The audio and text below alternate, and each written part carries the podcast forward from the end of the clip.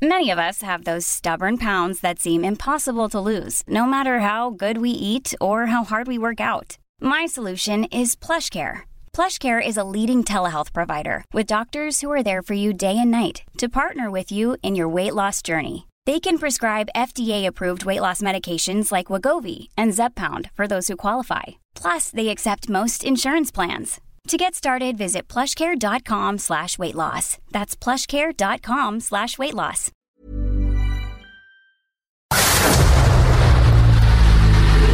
El dedo en la llaga. Había una vez un mundo en el que nadie creía. País de historias inexplicables. Una nación con personajes asombrosos. Santo Tomás tenía razón. Hay que ver para creer.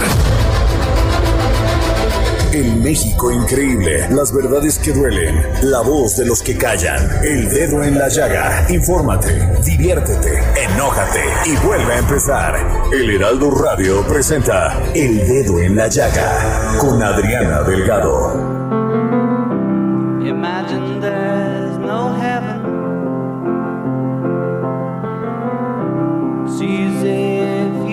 Try. No hell below us. Above us, only sky.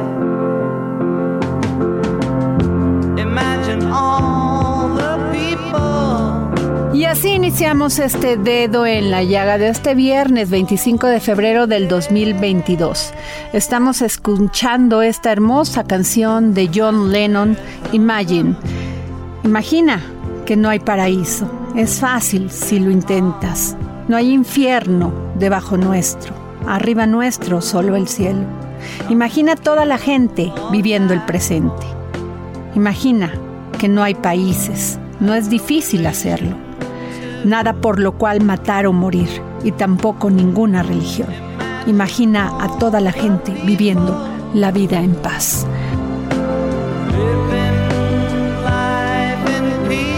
Le pido a Dios, a quien usted crea, que, como dice Mercedes Sosa, que el dolor no me sea indiferente, que la resaca muerte no me encuentre, vacía y sola sin haber hecho lo suficiente. Solo le pido a Dios que lo injusto no me sea indiferente, que no me abofetee la otra mejilla después de que una garra me arañe esta suerte. Solo le pido a Dios que la guerra no me sea indiferente. Terribles momentos que estamos viviendo, viendo cómo se enfrenta Rusia, Estados Unidos y Ucrania. Pensé que esto ya no podía existir, no debía existir. Sin embargo, hay hermanos y hermanas que están sufriendo en este momento una pérdida. Pidámosle a Dios.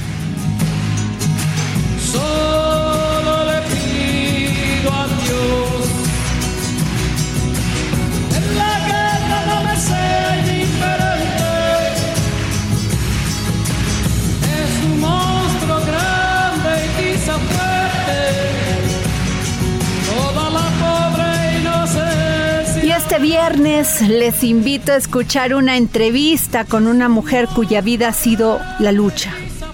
Me refiero a la hoy diputada Eufrosina Cruz, que ha escrito un libro que lleva por título Los sueños de la niña de la montaña, donde describe su vida, sus metas, su lucha contra la desigualdad de género, los usos y costumbres de su pueblo y su camino a la política. Sin duda, una historia de éxito. Se define como mexicana, indígena, hija, hermana, madre y mujer dedicada a la política y al activismo. Les estoy hablando de Eufrosina Cruz. Y tengo en la mano un maravilloso libro, Los sueños de la niña de la montaña. Eufrosina, muy buenas tardes.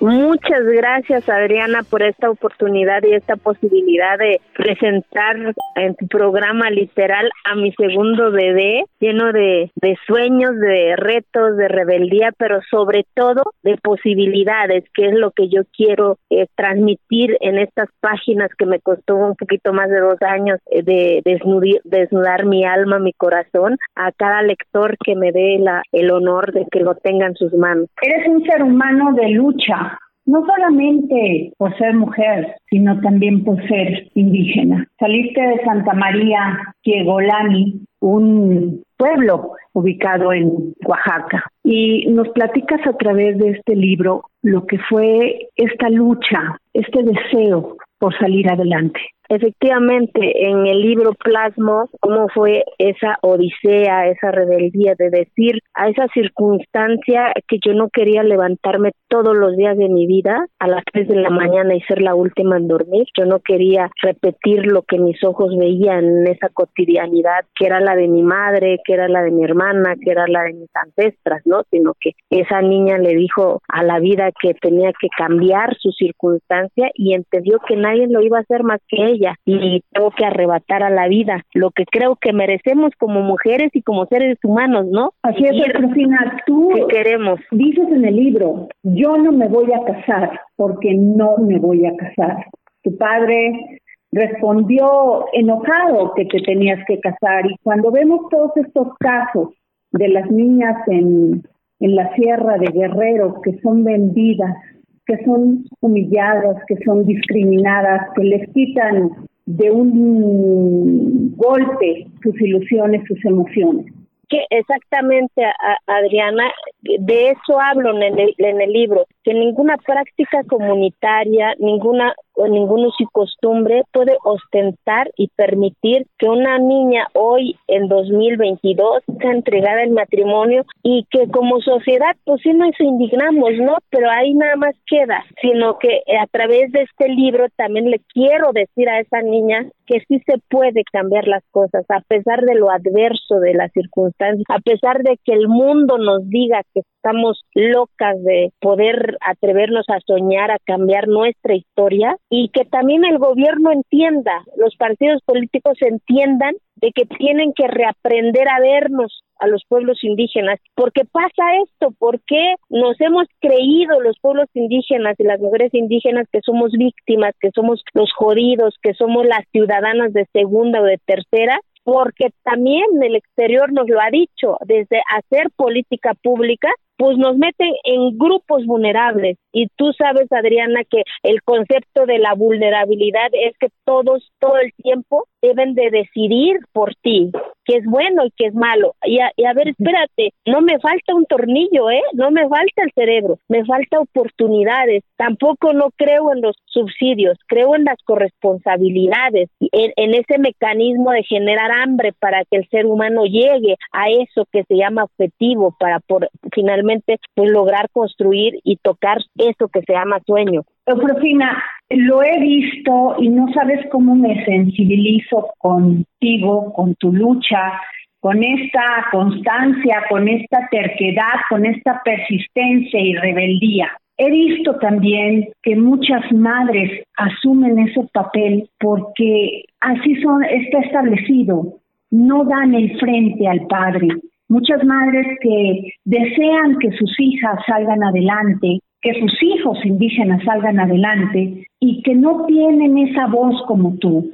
A veces pienso que hay personas iluminadas como tú, porque sigo viendo los casos en Frusina, sigo viendo cómo traen a las niñas cargando de leña en vez de que estén estudiando. Veo cómo el único fin que le dan a la vida de sus hijas es que se casen, es que cuiden niños, Exactamente, yo creo que ahí entra la otra parte que, me, refiero en el libro, que es la educación. Que yo no estuviera aquí contigo si yo no hubiera arrebatado la educación a, las, a esas circunstancias. El día que la educación penetre de verdad en todas estas comunidades, de verdad estas niñas van a desafiar las propias reglas de la cotidianidad, de decir, a ver, yo no quiero cargar el leño en mi espalda, yo no quiero cargar un hijo a los 12, 13 años en mi espalda escuela, yo quiero tener un cuaderno, yo quiero tener un lápiz. Y ahí es en donde entra esta responsabilidad de toda la sociedad de reaprender qué estamos haciendo, en dónde estamos fallando. Pero también vuelvo y repito, quiero que estas niñas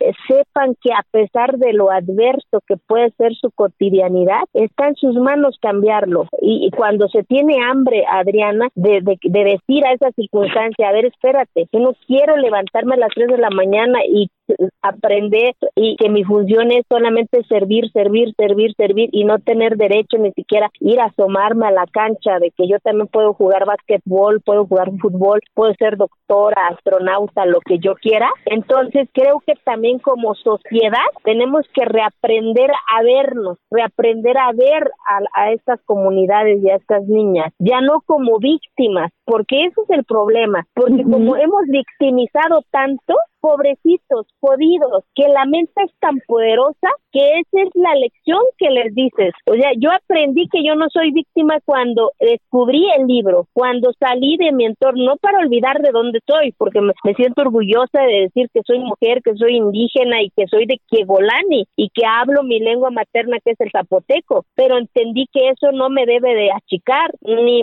ser más grande sino que es una identidad cultural que es como ser güero, que es como ser chaparro, que es como ser chino, este, de, no sé, la variedad de los rostros que hay en nuestra sociedad, pero eso lo descubrí a través del poder de la palabra y por eso es lo que yo quiero que las niñas descubran. Eufrosina, tú hablas de que siempre te ha llamado la atención las frases el asunto indígena, la cuestión indígena, el problema indígena, o sea, como cosa, no como humanos. Y luego también también te preguntaría, como es tratado como cosa, a, esa cosa hay que darle este, ciertos programas sociales, porque no tienen capacidad de salir adelante. Les escenan la ambición de querer ser más, de querer educarse más, de querer ganar más.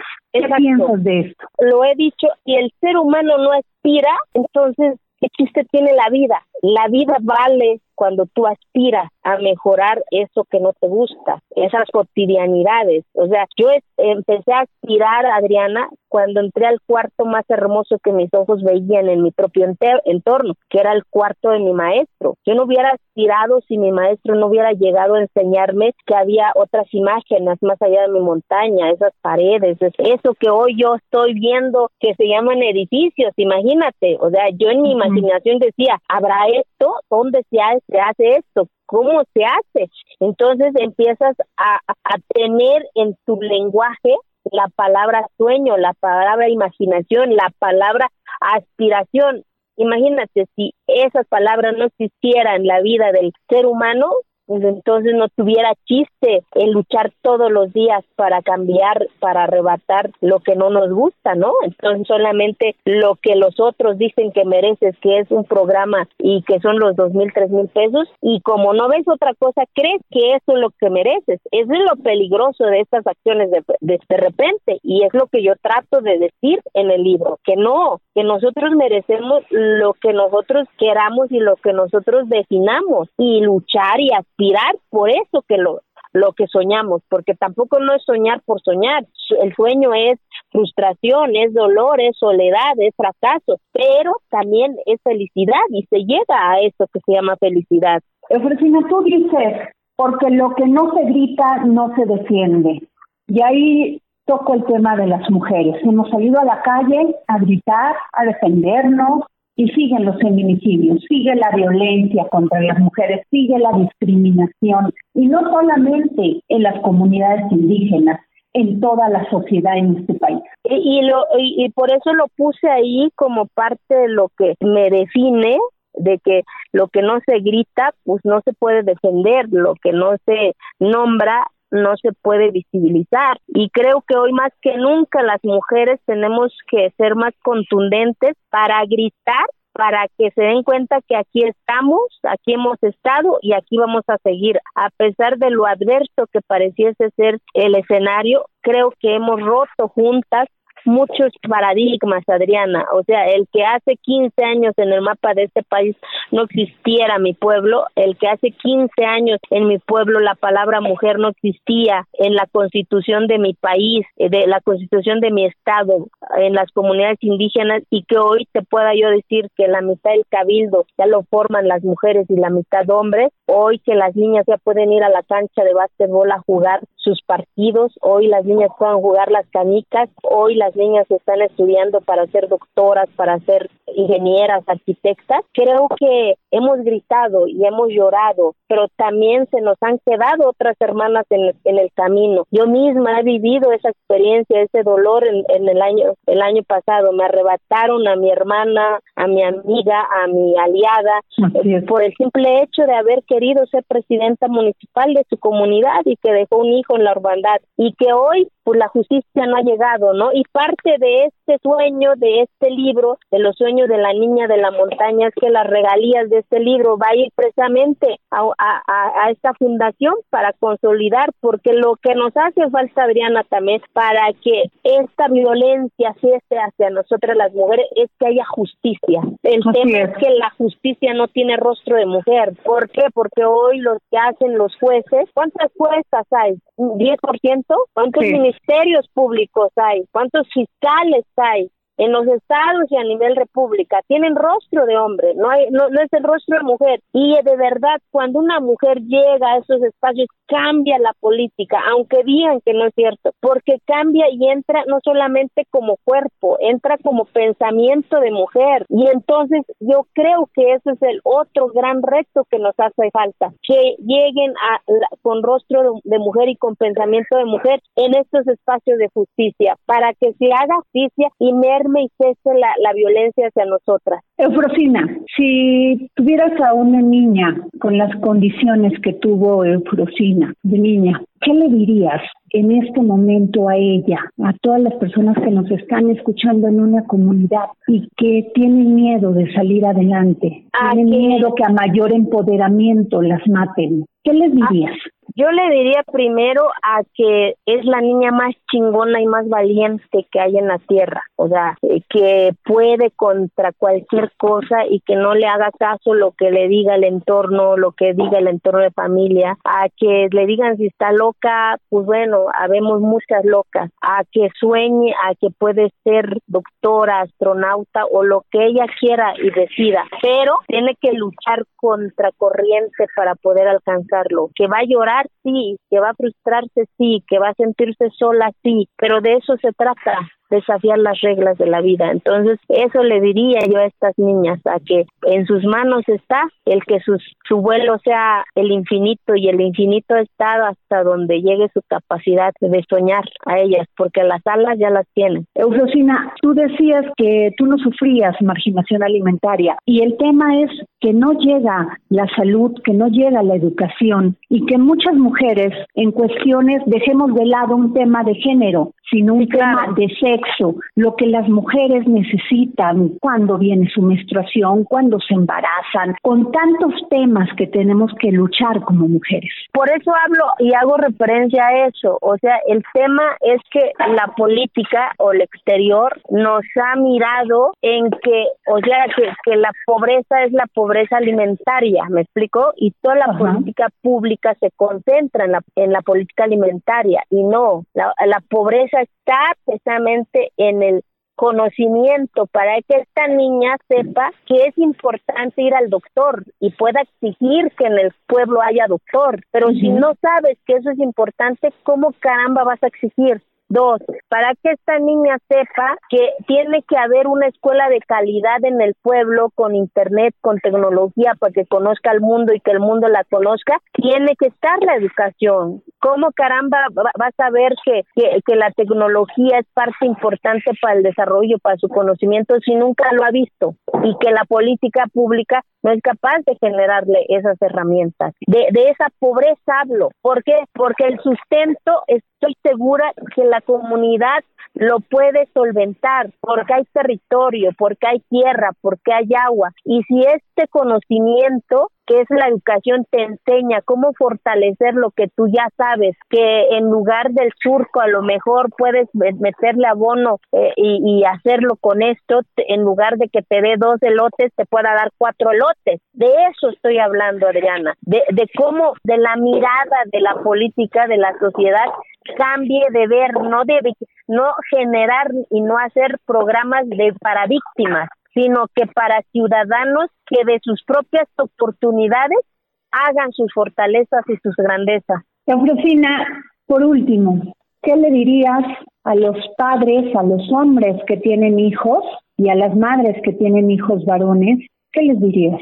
que no pasa nada el que también involucren a sus hijos en la participación de las actividades de la casa, en las actividades cotidianas, a que el que el, niño pues no se le va a quitar nada si levanta el plato, si lava el plato, si recoge la basura, si ayuda a su hermana a hacer la tarea, si ayuda a la hermana a, llevarla a enseñar a cómo se patea el balón, a cómo se juega el balón de básquet o cómo se juega la canica, ¿no? Eh, la, la igualdad es urgente y es necesaria en la vida de la de la humanidad. Entonces, decir a, a papá especialmente y a mamá que, que, que abrace y que no suelte a su hija, ¿no? Y que no tenga miedo de defender a su hija. Muchísimas gracias, Eufrosina Cruz. Gracias por este libro maravilloso, Los sueños de la niña de la montaña. Gracias mm, por relatarnos tu historia, que sin duda es una historia de éxito. Muchísimas gracias. No, Adriana, muchas gracias. Y finalmente nada más quiero concluir lo que dice el libro al final también. Por favor. Quiero quiero que el libro, quiero sobre todo enseñarles a las niñas y a las jovencitas que son magníficas y que todas tienen el derecho de imaginar, de construir y de cumplir sus sueños, tal como lo está cumpliendo esta niña de la montaña. Muchas gracias, Adriana. Gracias, Eufesina.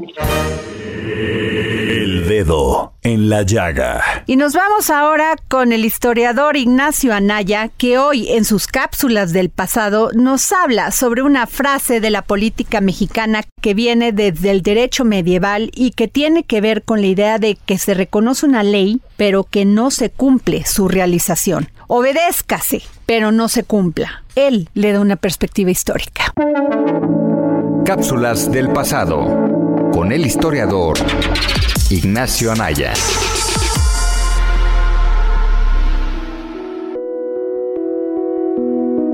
Hola Adriana, hola amigos del Dedo en la Llaga, soy Ignacio Anaya y esta es mi cápsula del pasado. Dentro de los distintos niveles de la política, el obedézcase pero no se cumpla es un elemento característico de quienes ejercen algún tipo de poder. El obedecer y no cumplir es un concepto jurídico que se originó, según diversos autores, en el derecho castellano durante la Edad Media y se fue modificando hasta los comienzos de la era moderna. La fórmula se dividía de la siguiente manera. La obediencia se refería al reconocimiento a la autoridad real del monarca, mientras que el no cumplimiento se manifestaba manifestaba cuando las cartas o disposiciones reales chocaban o se contradecían del derecho. Es un concepto al que varios especialistas jurídicos le han dedicado obras y textos, por lo que sigue sin haber una sola interpretación verdadera del mismo. Ahora bien, hablemos de su llegada a México. Tras la conquista y posterior establecimiento de los gobiernos virreinales y colonias en América, dicha fórmula legal adquirió nuevos usos. Estaba relacionada con la conformación de un estatuto jurídico que regía a toda la población de la América hispana, las leyes de Indias. En este sentido, el obedézcase pero no se cumpla se convirtió en una herramienta empleada por las autoridades españolas, como el virrey, para contrarrestar algunas normas si ésta afectaba a grupos particulares o a la sociedad en general. No obstante, la desconexión legal que hubo entre la península española y Nueva España en cuanto al cumplimiento de la ley del monarca terminó relacionada con tal frase. Con el fin del dominio español y la instauración de un México independiente, obedecer y no cumplir se trasladaron a las distintas constituciones que tuvo el país. Los funcionarios del gobierno reconocían la autoridad de la Carta Magna de la Nación, pero en ocasiones hacían omisión del cumplimiento de sus leyes. Probablemente para muchos esto les sonará parecido a lo que ha pasado con los gobiernos de ahora. Cabe mencionar que en el caso de México, a esta frase se le agregó una adición a la fórmula, empleada por los gobernantes para satisfacer sus intereses. La nueva fórmula es obedézcase, modifíquese y después cúmplase. Les voy a dar un ejemplo. La Constitución de 1917 prohibió la reelección presidencial en el artículo 83, pero bajo el gobierno de Plutarco Elías Calles fue aprobada en 1917 1927 una reforma que propuso una sola reelección no inmediata, lo que daría paso a un segundo mandato de Álvaro Obregón, quien hubiera sido presidente nuevamente de no ser por su asesinato el 17 de julio de 1928. La ley nunca es estática y por ello siempre se va a prestar para servir a las ambiciones de los gobernantes. No se podría decir que el obedézcase pero no se cumpla fue una herencia del periodo virreinal o de la Edad Media a la política mexicana, ya que las connotaciones eran distintas. En cambio, lo que existe es la presencia de una relación de luchas de poder en México la autoridad y la ley. Espero que les haya gustado este episodio y recuerden que también nos pueden escuchar en Spotify. Muchas gracias y hasta la próxima.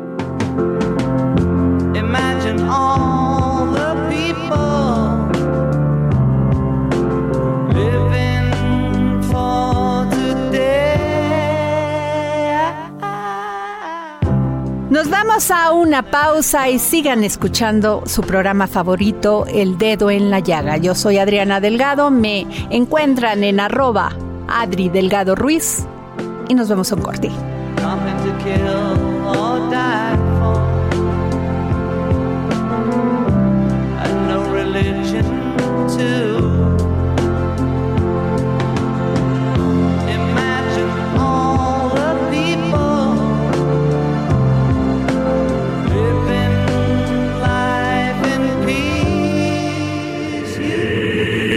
Dedo en la llaga. Hey, it's Ryan Reynolds, and I'm here with Keith, co star of my upcoming film, If, only in theaters, May 17th. Do you want to tell people the big news? All right, I'll do. Sign up now and you'll get unlimited for $15 a month and six months of Paramount Plus Essential Plan on us. Mintmobile.com slash switch. Upfront payment of $45 equivalent to $15 per month. Unlimited over 40 gigabytes per month. Face lower speeds. Videos at 480p. Active Mint customers by 531.24 get six months of Paramount Plus Essential Plan. Auto renews after six months. Offer ends May 31st, 2024. Separate Paramount Plus registration required. Terms and conditions apply if rated PG. Sigue a Adriana Delgado en su cuenta de Twitter en arroba Adri Delgado Ruiz. Y envíanos tus comentarios vía WhatsApp al 55 25 44 33 34 o 55 25 02 21 04. Regresamos de corte. Gracias por sintonizarnos. Y como cada viernes, desde Argentina, nuestro querido filósofo Hernán Melana. Y nos habla sobre el significado del mito de Eros y Psique. Filosofía, psicología, historias con Hernán Melana. Hola Adriana y oyentes del dedo en la llaga. Hoy vamos a hablar nuevamente de Eros, pero esta vez vamos a profundizar en el mito de Eros y Psique. Psique era una muchacha tan hermosa, pero tan hermosa, que no conseguía quien quisiera desposarla, ya que su belleza causaba temor por lo espléndida que era a los pretendientes. Así que los padres de Psique, aterrados ante la situación de que su hija no pudiera contraer matrimonio, fueron a consultar al oráculo. Y el oráculo les dijo que debían engalanarla, que debían vestirla de fiesta y dejarla en una cumbre en donde un monstruo se la llevaría y finalmente se casaría con ella. Y así lo hicieron los padres y lo que parecía que podría ser un cortejo nupcial tenía el tinte de un cortejo fúnebre. Finalmente la muchacha fue abandonada en la cumbre y un viento se la llevó. Ella vivió en un palacio rodeada de lujo y aquel monstruo no le permitía que lo mirase. Es decir, ella no sabía con quién estaba, pero estaba muy cómoda en su nuevo hogar. Se sentía amada y disfrutaba de la convivencia y de su estadía. Ahora bien, tiempo después, Psique le pide al monstruo que la deje volver a su hogar para visitar a sus padres. Psique va a visitar a sus padres y sus hermanas envidiosas por lo que ella comenta de su nueva vida, le insisten en que debe saber con quién está viviendo. Así que a su regreso, Psique toma una antorcha o una lámpara de aceite y se acerca al lecho en donde su amante está durmiendo. Pero lo que ve en el lecho no es un monstruo, sino un adolescente hermoso. Y mientras lo mira, tiembla deslumbrada por la belleza de él y una gota de aceite cae sobre su amado. Este se despierta y, al darse cuenta que Psique lo había visto, huyó. Psique fue castigada por Afrodita, por lo tanto, buscaba a su amante por todas partes, pero no lo encontraba. Tuvo que descender incluso hasta los mismos infiernos. Sin embargo, Zeus se apiadó y concedió a Eros el permiso de que pudiera estar con su amante, ya que Eros no era otro que aquel joven adolescente que aparentaba ser un monstruo. ¿Qué quiere decir este mito? ¿Cuál es el simbolismo que oculta? Bueno, evidentemente es el conflicto entre el alma y el amor. Simboliza particularmente el deseo y el gozo personificado en Eros y Psique representará el alma tentada de conocer ese amor. Los padres serán la razón, el palacio el lujo y la lujuria, la prohibición de mirar al amante será la dimisión del espíritu y de la conciencia entre el deseo, el retorno junto a los padres será el despertar de la razón, las insistencias de las hermanas, la curiosidad y la incertidumbre, es decir, es un amor inconsciente que alumbra, pero aún a través de la duda y la curiosidad, que está apaciguada por los sentidos, que intentan elevarse. Cuando Psique vuelve al palacio, aún es una mente que busca penetrar aún más el conocimiento del amor, pero que cuando percibe la realidad, como si fuera en una intuición ante el cuerpo admirable y espléndido, este se desmaterializa. El amor se escapa, ella afligida debe errar por el mundo y finalmente estos amantes desesperados se encontrarán y podrán alumbrar a la felicidad. Es decir, cuando el deseo y el alma junto con la conciencia se reconcilien. Psique se convierte en la esposa de Eros, desposa la visión sublime del amor físico. El alma halla de nuevo la capacidad de ligarse a sí misma. Me despido con una frase de Hesíodo que dice así: Antes de todo hubo el abismo, luego tierra de anchos flancos, cimiento seguro ofrecido para siempre a todos los vivos, y amor el más bello entre los dioses inmortales, aquel que rompe los miembros y que, por el pecho de todo Dios, como de todo hombre, doma el corazón y el sabio querer.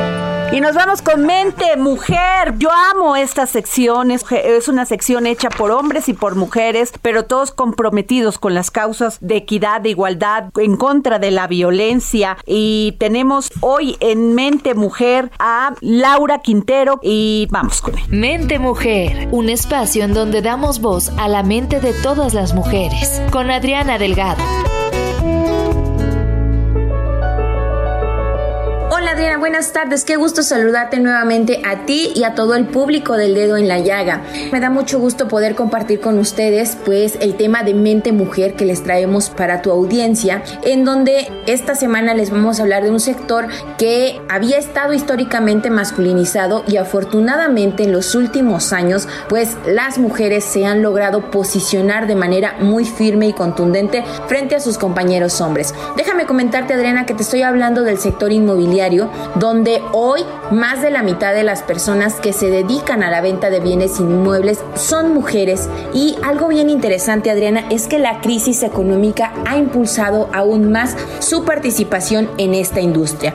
Adriana, de acuerdo con datos del Instituto Nacional de Geografía y Estadística, en 2013 las personas ocupadas en servicios inmobiliarios y de alquiler eran 63% hombres contra un 37% de mujeres. Sin embargo, para el cierre de 2021, o sea, apenas hace unos meses, ya son más de 50% las mujeres. Esto es más o menos 52% de quienes trabajan en este sector son mujeres. Vemos un avance de 12 puntos porcentuales frente a los hombres y hay algo bien interesante, Adriana. De acuerdo con Karim Goudiabi, que es director general de, de, una inmobiliaria digital, nos comenta que las personas que trabajan aquí son mujeres y los elementos que han hecho que las mujeres puedan desarrollarse profesionalmente en este sector y les pueda brindar la oportunidad de ser exitosas y de posicionarse frente a sus compañeros es la flexibilidad con la que funciona pues este sector, ¿no? al ser un sector de ventas, pues les permite empatar su vida profesional con su vida personal Y hay algo bien interesante. Eh, nos comenta que en este contexto de la crisis muchas mujeres que perdieron a sus compañeros, a sus esposos, a sus parejas, que en muchos casos eran el sustento más importante del hogar, y encontraron una ventana de oportunidad en este sector. A pesar de estos avances y estos logros, que es bastante destacable, siempre es destacable saber que más mujeres están desarrollando profesionalmente, aún sigue habiendo ciertos retos, ¿no? Con los que hay que luchar, pues hay algunos puestos en donde sigue permeando la brecha de género, sobre todo en términos salariales, pues hay hombres que, que desarrollan el mismo trabajo con las mujeres, pero con salarios más bajos. Pero también, Adriana, un dato bien interesante es que como parte de, de este posicionamiento que están teniendo las mujeres en este sector, es que justo este año la Asociación Mexicana de Profesionales Inmobiliarios es presidida por Florencia Azalia Estrada y ella es la segunda mujer al frente de este organismo. Y pues siempre estos liderazgos, ¿no? Impulsan a las mujeres a, a desarrollarse y van rompiendo eso que se conoce como el techo de cristal. Bueno, Adriana, pues, pues este es mi reporte, este es eh, lo que les queremos compartir a través de Mente Mujer e invitarlos como cada semana a que no dejen de consultar este suplemento que se publica todos los lunes a través del Heraldo. Muchas gracias, Adriana. Buena tarde. Mente Mujer, la voz que inspira. Y nos vamos con nuestro queridísimo y famosísimo mundialmente astrólogo peruano, John Choi, y nos habla sobre el amor sin condiciones. Vibrando alto con John Choi. Motivación y autoestima.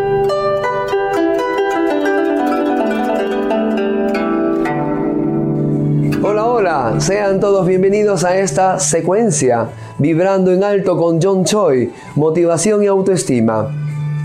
Vamos a practicar, a platicar sobre el amar sin condiciones. Si tú muestras una expresión física con un cariño o felicitas a alguien, no esperes nada a cambio. El amar sin condiciones es celebrar la alegría y la felicidad de otros.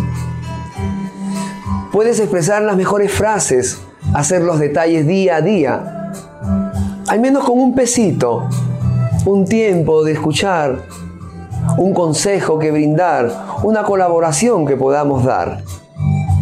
El amar sin condiciones tiene que ver con tu energía y esencia personal, tu nobleza, la calidad de persona llamada humildad que constantemente lo repetimos. El amar sin condiciones es brindarte y despojarte de toda esa energía y esencia de placer sin esperar nada a cambio. Y en esta temporada, más aún, debemos humanizar al resto y esto nace desde nuestra conciencia. Ama, sonríe, agradece por adelantado lo que está por venir. El amar desprendidamente lo único que te va a conllevar es avanzar en tu evolución como persona, como ser humano, como profesional, como hijo, como padre. El compromiso es contigo mismo. Así que brindemos y despojémonos de toda esa eh, inercia que nos impide llegar a la felicidad en el día a día. Sean todos bienvenidos para vibrar en alto en cada propósito. Mi corazón y mi ser les agradece y les envía las mejores vibraciones en cada proyecto de corazón. Cierren sus ojos para hacer una técnica breve para canalizar y limpiar nuestra energía áurica. Ojos cerrados.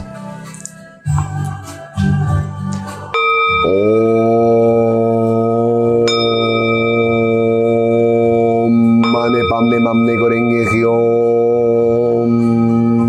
Tare ture suaham. Om gatai gatai goro gatai gatai gatai.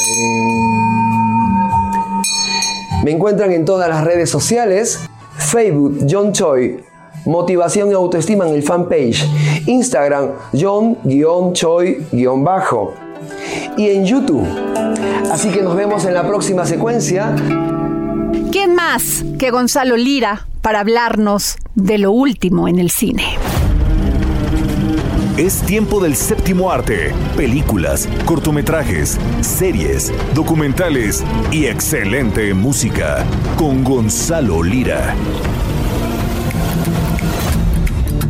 Hola, ¿qué tal Adri? Muy buenas tardes a ti y a toda la gente que nos escucha por aquí por el dedo en la llaga. Yo soy Gonzalo Lira y como cada viernes llegó el momento de hablar de nuestras recomendaciones cinematográficas y debo decirte que estoy muy emocionado porque se estrenó la película Licorice Pizza, la nueva película de Paul Thomas Anderson, director de muchas películas muy alabadas y muy aclamadas como Boogie Nights, Magnolia, eh, también por ahí hizo El Hilo Fantasma más recientemente. Y bueno, la película nos narra la historia de un jovencito que está enamorado de una mujer un poco mayor.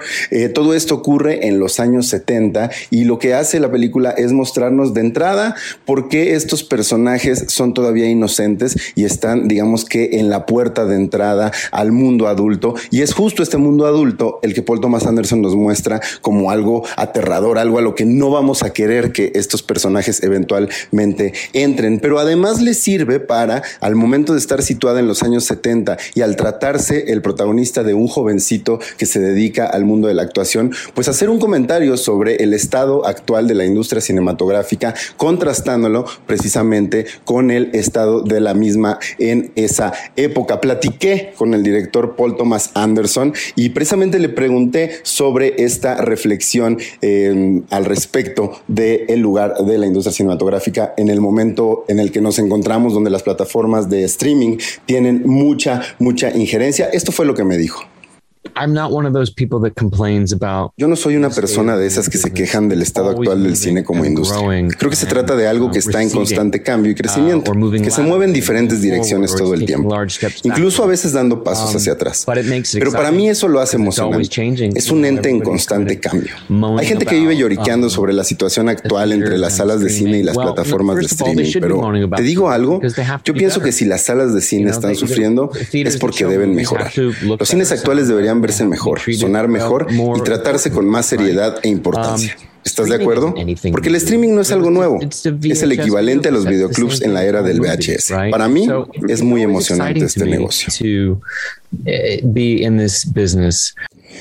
Ahí lo tienes, Adri. Eso es Paul Thomas Anderson hablándonos de Licorice Pizza que ya encuentran en las salas de cine y que créanme, no se van a arrepentir de ir a verla en la pantalla más grande y con el sonido más fuerte. La película cuenta con tres nominaciones al premio de la Academia. Está nominada como mejor película, está nominado Paul Thomas Anderson como mejor director y también está nominado Paul Thomas Anderson como mejor guionista de un guion original. Y pues ya que estamos metidos en esto de las nominaciones a los premios de la Academia, sigue en cartelera El Callejón de las Almas Perdidas de Guillermo del Toro, pero además una que no está nominada al premio de la Academia, pero que ya se estrenó en las salas de cine, es Memoria de Apichapong Verastacul, no se la pueden perder, película tailandesa, también por ahí échenle un ojo al despertar de las hormigas, una película de Costa Rica que se llevó el premio platino a la mejor ópera prima, mucho cine, muchas cosas para ver y si no, si no les convenzo con todo eso, me pueden escribir directamente y les hago recomendaciones directitas. Yo me despido, nos escuchamos aquí la próxima semana con más recomendaciones de cine. Me encuentran en redes como Gonzalo Lira, arroba gonis, G-O-N-Y-Z. Feliz fin de semana. Y nos vamos con Miriam Lira, porque hoy es día para saber qué comer y qué beber. GastroLab Historia, recetas, materia prima y un sinfín de cosas que a todos nos interesan. Hola, ¿qué tal Adri? Amigos del dedo en la llaga, viernes de GastroLab y de disfrutar de uno de los placeres más deliciosos que existen en todo el mundo. Que ustedes no me dejarán mentir, pero es comer. Pues que les cuento que este 27 de febrero, o sea el domingo, es día del calúa. Y por ello, el día de hoy vamos a platicar de este licor, que muchos no saben, pero es orgullosamente mexicano. Lo primero que hay que saber es que es un licor de café muy famoso y que se vende en más de 120 países alrededor del mundo. Posee un sabor único, debido a su cuidadosa elaboración a partir de una especial selección de los mejores granos de café del tipo arábica. El nombre Calúa fue elegido como una característica de su originalidad, ya que Calúa, el náhuatl, significa casa de los Acolwa, refiriéndose al topónimo, o sea, el nombre propio de un lugar, en este caso Calúa y que es una isla frente al puerto de Veracruz, en donde más tarde se instaló el fuerte de San Juan de Ulúa. De hecho, Ulúa es una castellanización del topónimo original, que es Calúa. El contenido alcohólico del Calúa varía entre 20% y 36%. Todo dependiendo del mercado al que vaya y también de la variedad de este licor. Tradicionalmente estaba hecho y sigue estando hecho de granos de café arábica y es cultivado en la sierra de Veracruz. El procedimiento es una base de aguardiente de caña y rones de altísima calidad, a los que se les añaden esencias naturales de café, además de extractos de vainilla y cacao tostado. Todo ello va endulzado con azúcar.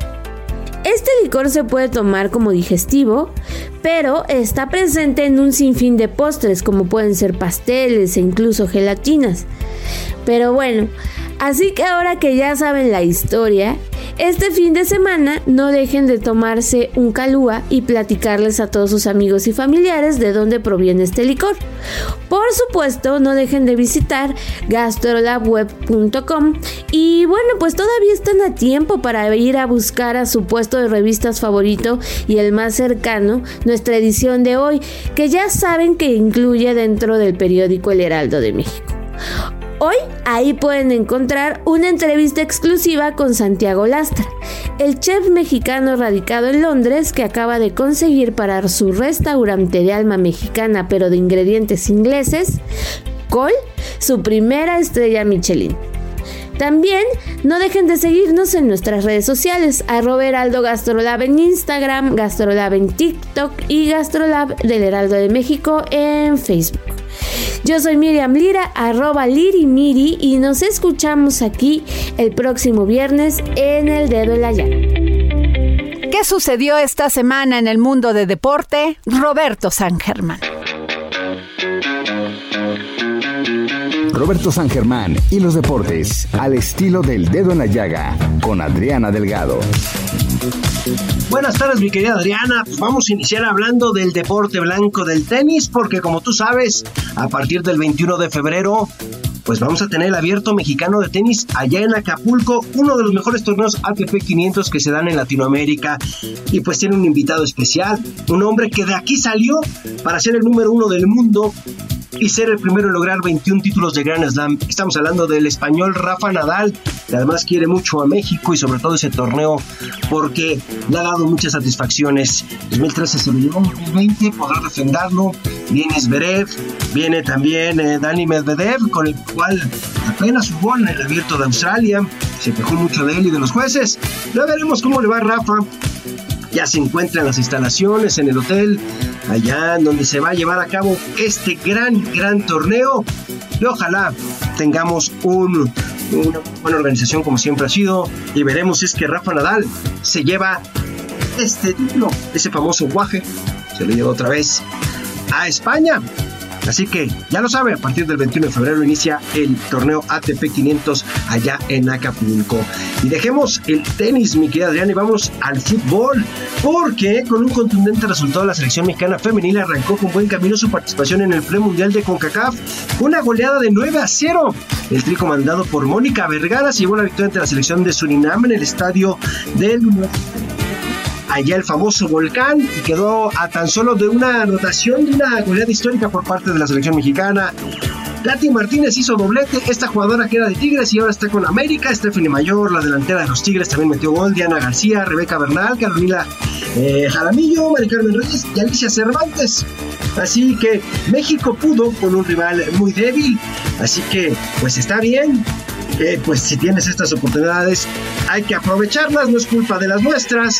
Y con esto, sí, México queda a la cabeza de la tabla con tres puntos de la clasificación al Mundial y al torneo olímpico. Así que ya veremos cómo le van a las nuestras si llega a los dos, eh, pues a las dos instancias, tanto a los olímpicos como también al Mundial. Suerte para las nuestras. Esto fue lo que pasó también en el fútbol de las mujeres. Mi querida Adriana, a ti que tanto te gusta hablar de pues el deporte femenil en este país, es súper, súper importante, ¿no? Y bueno, pues vamos ahora con los varones en lo que es el fútbol nacional. Y es que este fin de semana se va a jugar un partido importante, no por lo que se está jugando, sino por la situación de una persona, Santiago Solari, el director técnico de la América, que no la ve llegar, se va a enfrentar a los Tuzos del Pachuca. No sabemos si Solari pierde con Pachuca y lo terminan corriendo de la institución azul crema o se queda hasta el final del torneo, como dijo el dueño. Ya lo estaremos platicando la próxima semana. Es lo que tenemos en información deportiva. Que pases bonito fin de semana. Igual todos nuestros radio escuchas. Yo soy Roberto San Germán. El dedo en la llaga.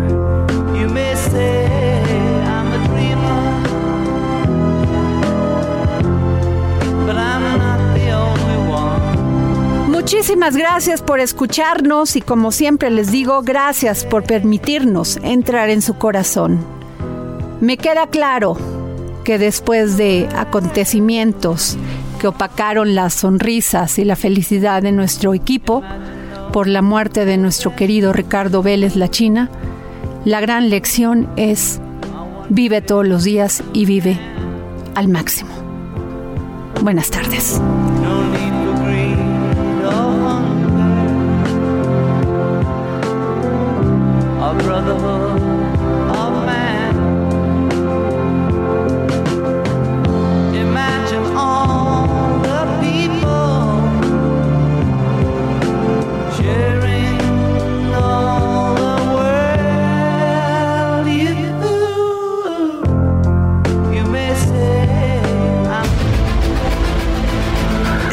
Heraldo Radio presentó El Dedo en la Llaga con Adriana Delgado.